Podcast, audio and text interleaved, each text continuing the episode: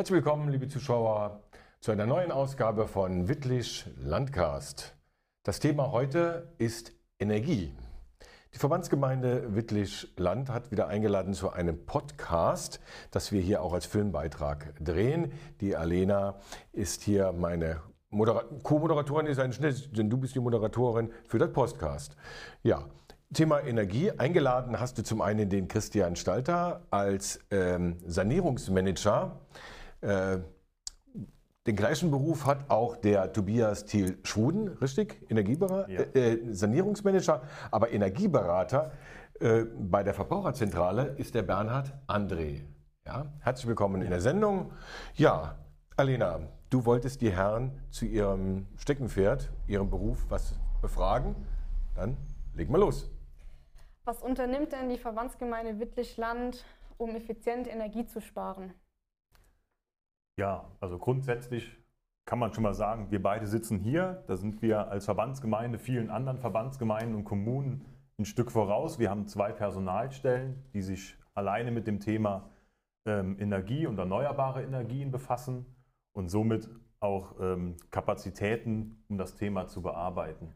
Ähm, darüber, also in diesem Thema gibt es natürlich ganz viele Projekte, die der Christian und ich betreuen. Da kann man beispielsweise sagen, dass wir Kesselanlagen austauschen, auf regenerative Energien umstellen oder Beleuchtungssysteme in Grundschulen oder in den Turnhallen umstellen ähm, auf effiziente LED-Beleuchtung. Das ist so zwei Beispiele mal, wo wir tätig sind.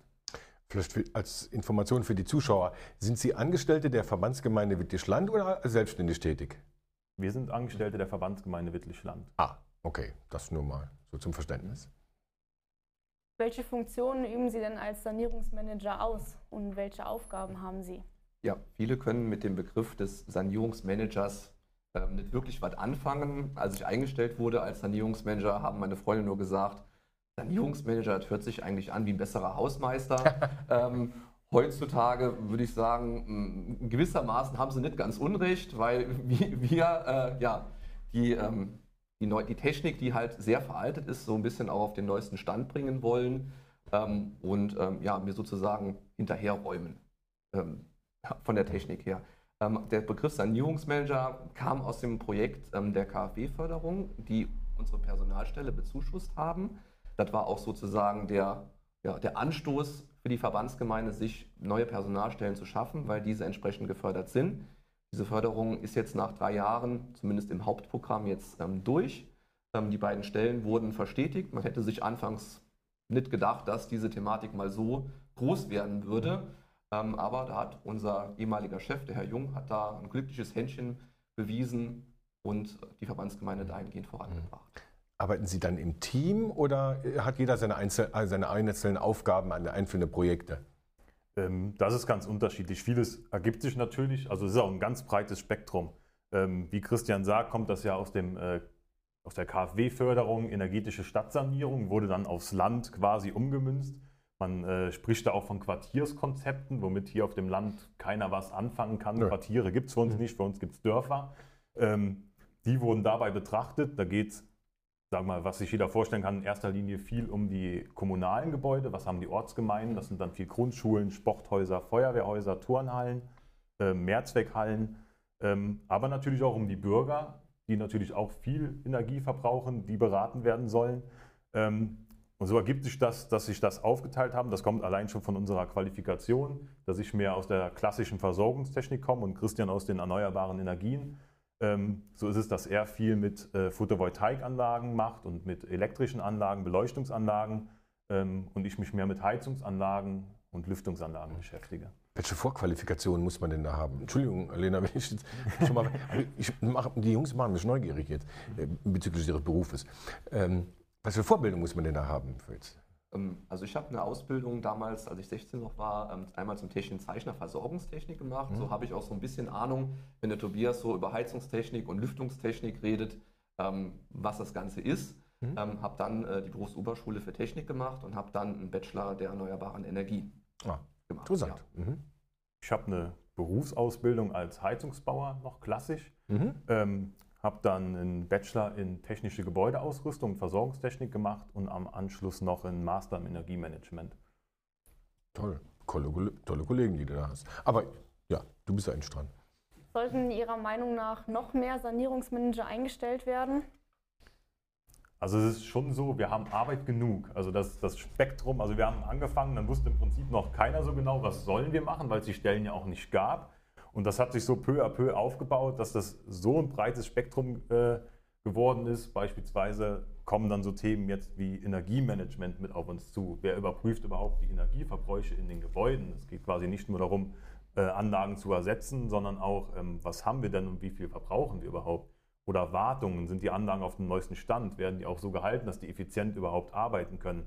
Ähm, und das sind halt auch so Dinge, wo ich sage, das muss jetzt nicht zwingend ein Ingenieur sein, aber es muss jemand vom Personal da sein, der die Zeit hat und auch ähm, die Aufgabe hat, das zu kontrollieren beispielsweise. Ähm, aber ich sage mal, Arbeit hätten wir natürlich genug und könnten auch Leute dafür gebrauchen. Grundsätzlich werden immer Bürger und Ortsbürgermeister zu uns geschickt, wenn es ums Thema Energie geht und das in aller Hülle und Fülle. Ja. Herr Stalter, Sie haben eben schon mal das KfW-Förderprogramm angesprochen. Was hat es damit auf sich? Ähm, das KfW-Förderprogramm ähm, ist für Kommunen gedacht, die darüber nachdenken, eine Personalstelle ähm, zu schaffen, aber auch gleichzeitig für externe Sanierungsmanagement. Also man kann das sowohl intern als auch extern lösen. Und die KfW hat es, wie wir angefangen haben, mit 65 Prozent bezuschusst. Und das Land hat nochmal mit dem Wärmewende im Quartierförderprogramm nochmal 20 Prozent obendrauf gesattelt, sodass unsere Personalstelle mit 85 Prozent bezuschusst wurde und als aktuell auch noch wird. Ähm, die KfW hat jetzt zum 1.4. das Programm umgestellt. Ähm, es wurden noch gewisse Faktoren wie jetzt Mobilität, ähm, Transportwesen und so weiter, also das wurde noch hinzugefügt, also demografischer Wandel auf dem Land, wie kommen die einzelnen Personen und Bürger halt zu ihren jeweiligen Stationen, haben sie ein eigenes Auto, wie sieht es mit öffentlichem Nahverkehr aus. Das war bei uns jetzt noch nicht so Thematik sozusagen oder Schwerpunkt. Diese Schwerpunkte hat die KfW von vornherein festgelegt. Die KfW hat jetzt die, das Förderprogramm ein bisschen überarbeitet zum 1.4. und hat aber auch die Förderquote um 10% angehoben. Das Land allerdings hat das Förderprogramm jetzt aktuell ausgesetzt. Ähm, die überlegen sich gerade noch, was, wie können wir da noch was zu beitragen. Ähm, aber für eine Kommune ist das schon ein interessanter Punkt, um sich dem Thema zu öffnen, gerade auch um Fachpersonal in der Verwaltung zu schaffen, um sich überhaupt erstmal mit diesem Thema zu beschäftigen. Wie sieht es aus mit dem Thema Photovoltaik? Finden Sie, das ist für jedes Haus geeignet oder sind Sie da anderer Meinung? Also ich habe gelernt, auch während meines Studiums, ähm, jedes Haus und jedes System ist individuell zu betrachten. Also pauschalisieren kann man diese Aussage nicht. Ähm, bei den aktuellen Einspeisevergütungen äh, von 7 Cent für Anlagen bis 10 Kilowatt Peak und Anlagen bis 40 Kilowatt Peak von 0,68 Cent ähm, rechnen sich schon PV-Anlagen und reine Einspeiseanlagen schon noch. Aber man betrachtet ja immer den Zeitraum 20 Jahre. Und da sind wir bei reinen Einspeiseanlagen aufgrund auch der Kosten ähm, schon irgendwo bei 17 bis 18 Jahren. Und ähm, meistens ist dann die Entscheidung, oh, wenn das 17, 18 Jahre, dann muss das Ding schon gut laufen und darf nichts passieren, äh, damit es sich für mich rechnet. Ähm, man muss den Zeithorizont da ein bisschen erweitern und sagen, so eine Anlage, die läuft ja nicht nur 20 Jahre, die läuft auch noch 30 oder vielleicht sogar 40 Jahre. Auch wenn ich dann keine Einspeisevergütung mehr erhalte, für meine Anlage kann ich sie ja dennoch für den Eigenverbrauch nutzen. Und das ist heutzutage so ein bisschen der Kicker. Wenn ich den Strom im eigenen Haus selbst verbrauchen kann, spare ich natürlich mir den Netzbezug, der dann aber 30 Cent aktuell kostet. Und meine Stromgestehungskosten sind irgendwo zwischen 10 und 12 Cent, sodass ich 18 Cent sozusagen dann äh, einsparen kann. Gerade Thema Elektromobilität ist auch äh, sehr interessant, was das Thema Photovoltaik angeht. Mhm. Ich kann nur sagen, man soll die Dacheindeckung definitiv äh, mit berücksichtigen, weil nicht jede Dacheindeckung eignet sich optimal um eine Photovoltaikanlage zu errichten.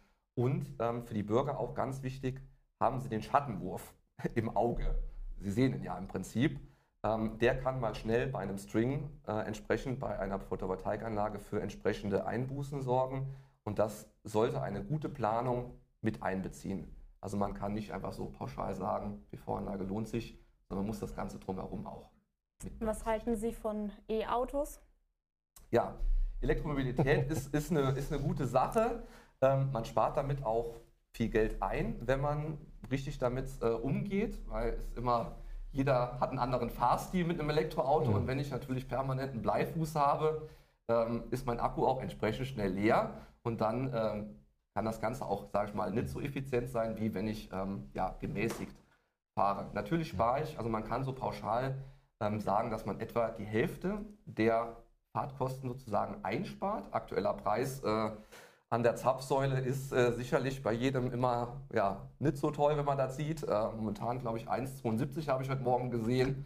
Äh, ja, durchaus eine Überlegung wert, auf ein Elektroauto umzusteigen oder ein Plug-in-Hybrid. Mhm. Plug-in-Hybrid ist gerade für kurze Strecken, wie zum Beispiel mein Kollege, Tobias, äh, kommt aus Salmtal. Also für ihn wäre ein Plug-in-Hybrid eigentlich schon eine interessante Wahl. ja. Ähm, und ähm, die Zukunft wird sicherlich nicht nur in Elektromobilität gehen, sondern wird vielleicht auch Brennstoffzellentechnik oder ähm, auch Wasserstoffantriebe, ähm, weil wir haben sehr viele Autos in Deutschland. Wenn man die alle auf Elektromobilität umstellt, ähm, sorgt das natürlich auch für eine entsprechende Netzbelastung, weil die wollen ja alle auch betankt werden.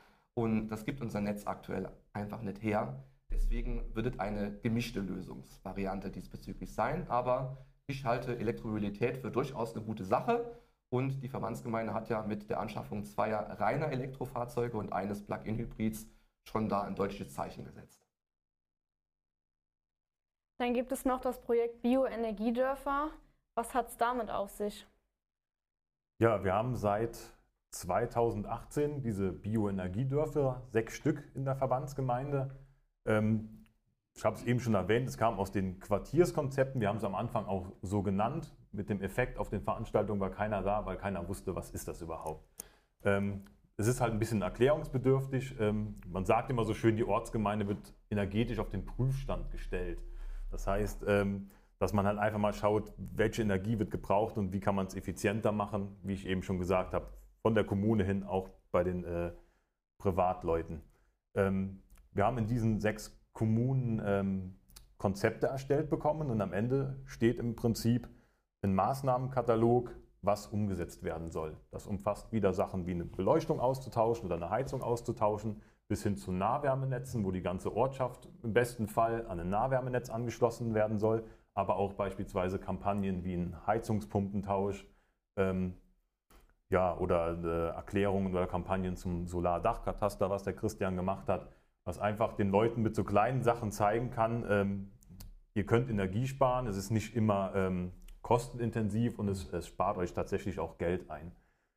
Ähm, es ist so, dass wir da, ja, wir, haben, sind da auch mit dem Land in Kontakt, auch in der Abwicklung mit den Fördergeldern. Ähm, man stellt sich das so schön vor, es gibt einen Maßnahmenkatalog und den arbeitet man einfach ab. Aber es ist natürlich so, dass wir ähm, auch uns wieder anpassen müssen. Es ändern sich die Förderkulissen. Es kommen ähm, Anliegen von den Bürgern oder von der, von der Gemeinde mit dabei, sodass die Projekte immer wieder angepasst werden. Manche sind vielleicht äh, dann doch nicht so wirtschaftlich, wie man es ursprünglich gedacht hat. Dann wird es nochmal angepasst. Und so sind wir jetzt immer im Prinzip noch dran, diese Kataloge, die wir bekommen haben, abzuarbeiten und die Maßnahmen Schritt für Schritt umzusetzen. Ihr seid ja schon hier praktisch richtig in der Beratung drin. Beratet ihr auch Privathaushalte oder nur die äh, Dinge, die die Verbandsgemeinde direkt betreffen? Weil wir haben hier nämlich noch den Herrn André, wollen wir nicht vergessen. Genau, ja, richtig. Das ist auch so, Energieberater von der Verbraucherzentrale. Nicht, dass wir meinen, äh, sind nicht vergessen, ja. Nein, aber, aber die Herren, die haben jetzt so interessante Themen. Äh, das ist jetzt meine Frage, weil, weil Sie beraten ja wahrscheinlich die Privaten. Genau. Ja, sehen Sie? Nur und, die und das, das ist jetzt die Frage, wie ist es jetzt bei Ihnen? Genau, also es ist bei uns so, ähm, wir machen keine Energieberatung. Es ist aber natürlich schon, wenn uns ein Bürger anruft und sagt, äh, pass mal auf, ich möchte eine neue Heizung einbauen, geht bei mir eine Wärmepumpe oder geht bei mir ein Pelletkessel, mhm. dass wir schon da erste Aussagen treffen können anhand weniger Daten. Aber wenn es dann tatsächlich ins Detail geht, dann verweisen wir auf den Herrn André, der ja auch bei uns eine Sprechstunde hat in der Verbandsgemeinde. Und ähm, dann werden die Bürgerinnen entsprechend da oder Bürger dahin verwiesen. Also sie werden nicht vergessen. Weder hier in der Sendung, der Sendung noch, noch, noch von der Verbandsgemeinde. Ja. Herr André, was ist denn so die meistgestellteste Frage, die Sie von Kunden gestellt bekommen? Also momentan gibt es zwei Schwerpunkte. Das eine ist Photovoltaik, sehr stark nachgefragt. Und das andere zukunftsfähige Heizsysteme.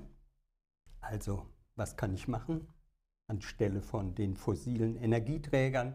Heizöl, Erdgas So, und dazu sind wir gut aufgestellt. Also einmal haben wir wirklich sehr viele Broschüren, eigentlich wirklich zu jedem rele relevanten Themen. Kann man bei uns auf der Seite, der Energieseite der Verbraucherzentrale, kostenlos runterladen.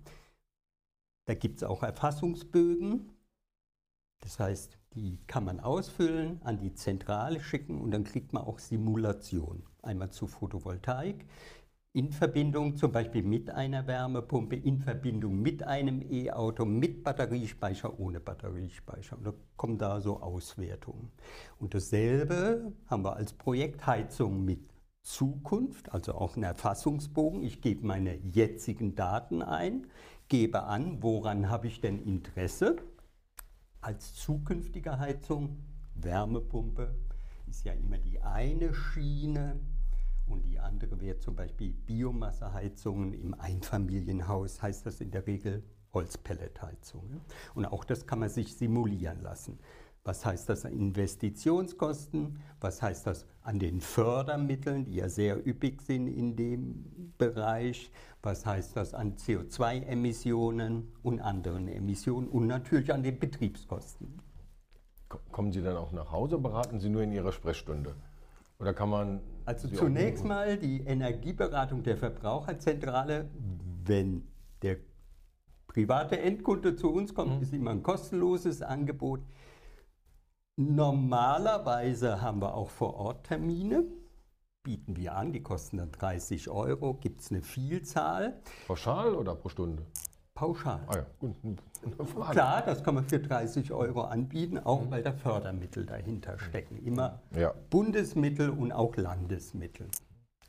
Aber diese Vororttermine für dieses Jahr sind vergeben. Das liegt auch ein bisschen daran, weil wir natürlich in den Hochwassergebieten engagiert sind. Da werden einfach Kapazitäten benötigt. Ja, und an der Stelle muss so, man. So viel ist auch nicht mehr übrig von dem Jahr. Ne? Also von daher. Ja, ja. Und deswegen, nächstes ja. Jahr wird es mit Sicherheit wieder ja. weitergehen mit mhm. diesen Vorortterminen. Wenn Sie einen Ausblick in die Zukunft geben könnten, wie würde dieser aussehen? Wie weit soll ich vorausschauen? Nein, also ich glaube, der Handlungsbedarf, der ist ja erkannt. Der Umsetzungswille, da hapert es. Und für mich selbst war jetzt halt eben, ich sag mal, einfach diese Flut, einfach dieses Ausmaß, nicht nur die Heftigkeit. Wenn Sie mal gucken, das geht von Trier bis nach Essen. Ja. Mhm, ja. Diese Überflutung. Das muss er, für mich war das nochmal eine Zäsur, dass ich mich ein bisschen, also intensiver, also auch diese Beratungen, also muss mehr detaillierte Handlungsanweisungen oder Optionen für den Einzelnen gegeben werden. Also dass wirklich da aus der Beratung auch was hervorgeht.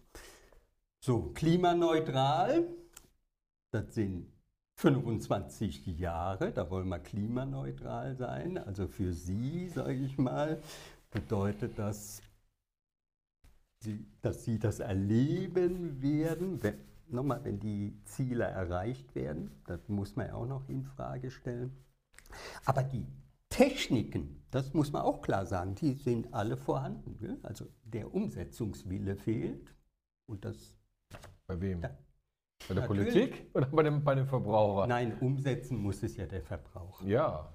Die Politik kann es unterstützen, das macht sie auch. Mhm. Vielleicht nicht immer mit dem Nachdruck, wie man sich das gewünscht hätte, aber Sie merken ja, denke ich, alle selbst, wie das Thema Fahrt aufnimmt. Mhm. Und wir selbst, also ich mache das seit 1996, ist also kein neues Thema. Mhm. Ich habe wegen den Grenzen des Wachstums, das war mhm. eigentlich für mich der Auslöser, dass ich überhaupt studiert habe. Und wir haben einfach viele Jahrzehnte verschenkt, wo wir hätten handeln können. Und jetzt wird es umso dringender. Mhm. Aber nochmal, da wollen wir gerne helfen. Nochmal, die Techniken stehen zur Verfügung. Mhm. Und es gibt keinen Grund, auf irgendwas Neues zu warten. Mhm. Also klar, die Innovation wird weitergehen, aber Ich muss jetzt nicht warten, dass in fünf oder in sieben oder in zehn Jahren mal ein Brennstoffzellenfahrzeug massentauglich wird oder Wasserstoff.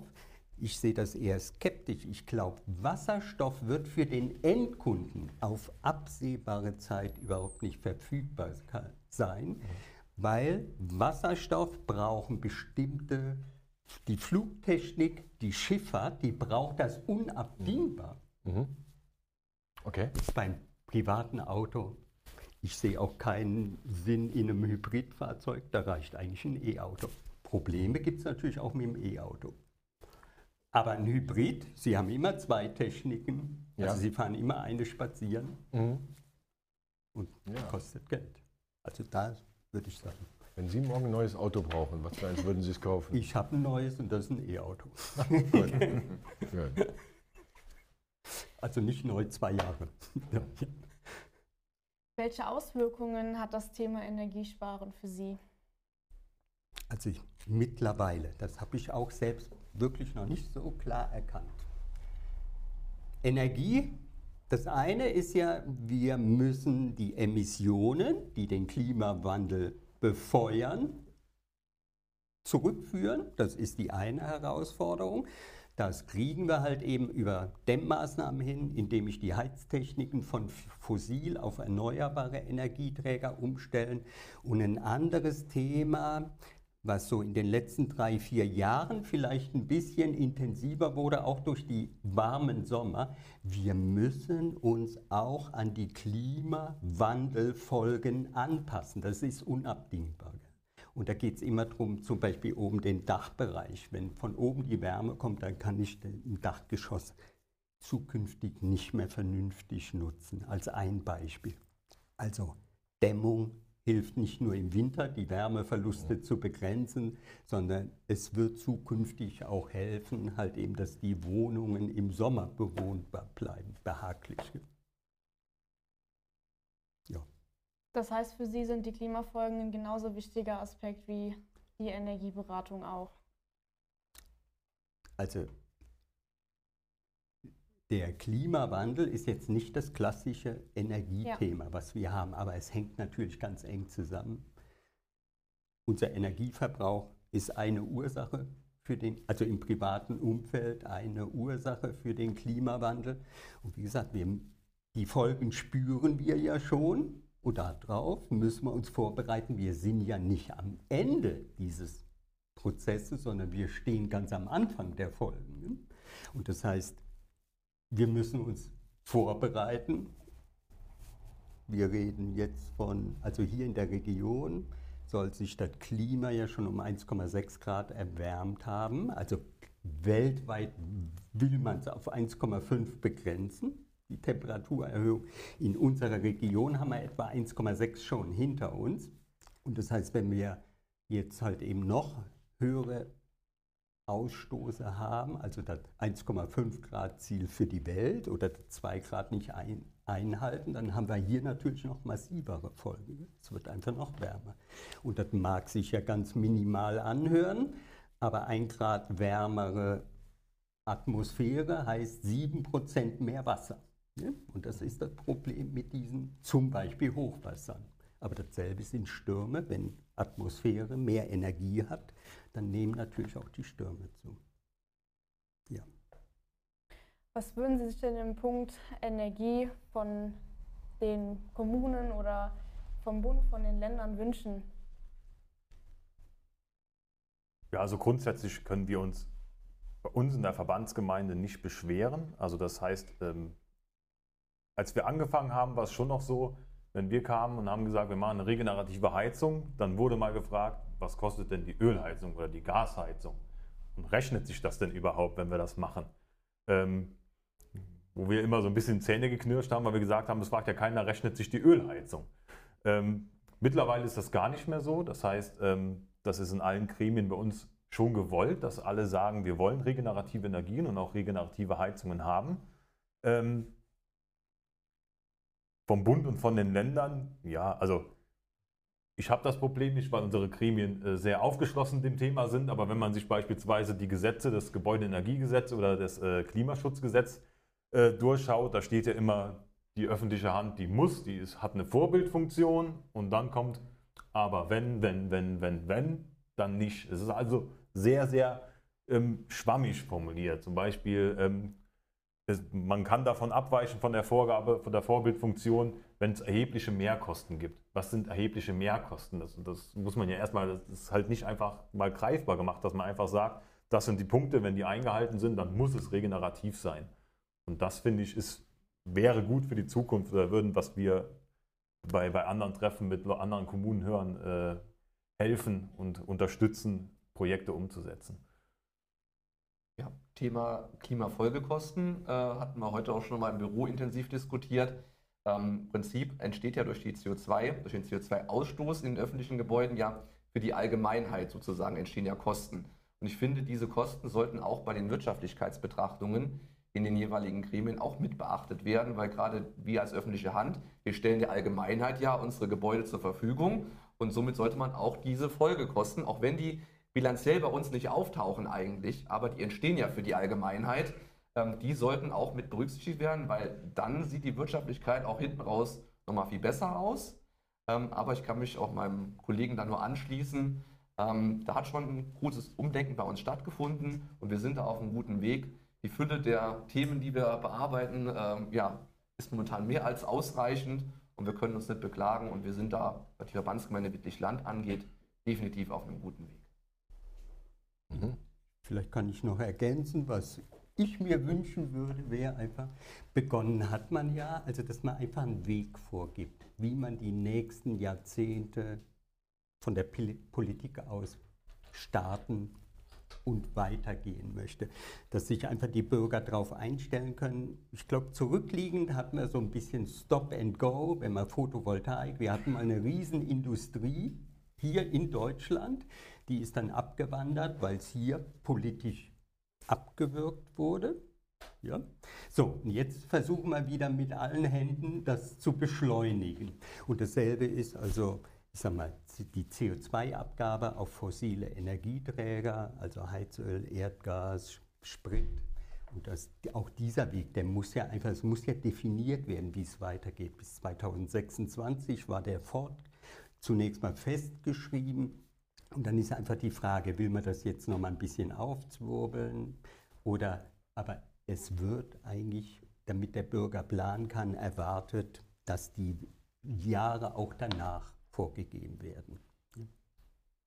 Vielleicht noch eine kleine Ergänzung ähm, für den Bürger. Ähm, das Thema Suffizienz, ähm, für, für, nicht äh, derjenige, der damit was anfangen kann, ist einfach auch das eigene Nutzerverhalten mal beobachten und vielleicht auch mal das Thermostat im Winter vielleicht äh, eine Stufe weiter nach unten drehen und sich einen Pulli überziehen, statt äh, mit dem T-Shirt äh, zu Hause zu sitzen. Und das wird sich im Geldbeutel bemerkbar machen. Nicht nur bei der Heizung, auch Wasser und Strom.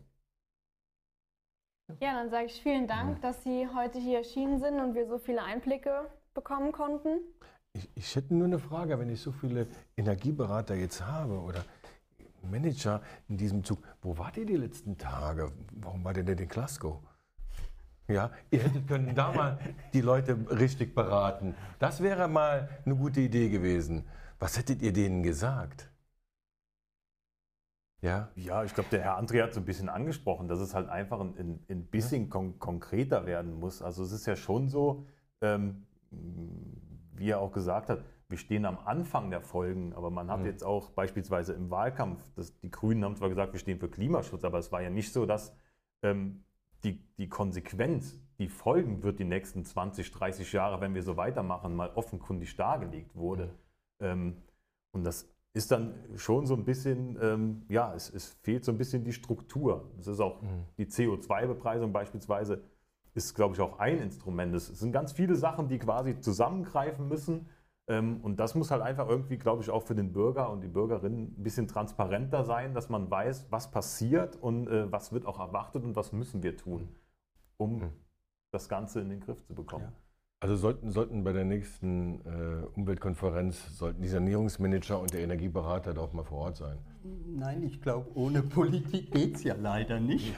Ja gut, aber die müssen ja, und, die müssen ja gecoacht werden. Nein, wir, wir müssen es ja umsetzen. Ja. Und, und deswegen, ich glaube, ich würde jetzt auch nicht an den Vorgaben und an den Gesetzen zweifeln, die haben wir ja, mhm. sondern die Konsequenz, also wie es umgesetzt mhm. wird. Und wir brauchen auch nicht drum herum zu reden, es werden auch soziale Verwerfungen kommen. Mhm. Also da, glaube ich, muss die Politik eindeutig noch neue Instrumente finden. Das merkt sie, aha, die CO2-Abgabe soll die fossilen Energieträger verteuern. Jetzt macht der Markt das selbst im Moment und alle kriegen Angst und rufen, macht es doch wieder günstiger.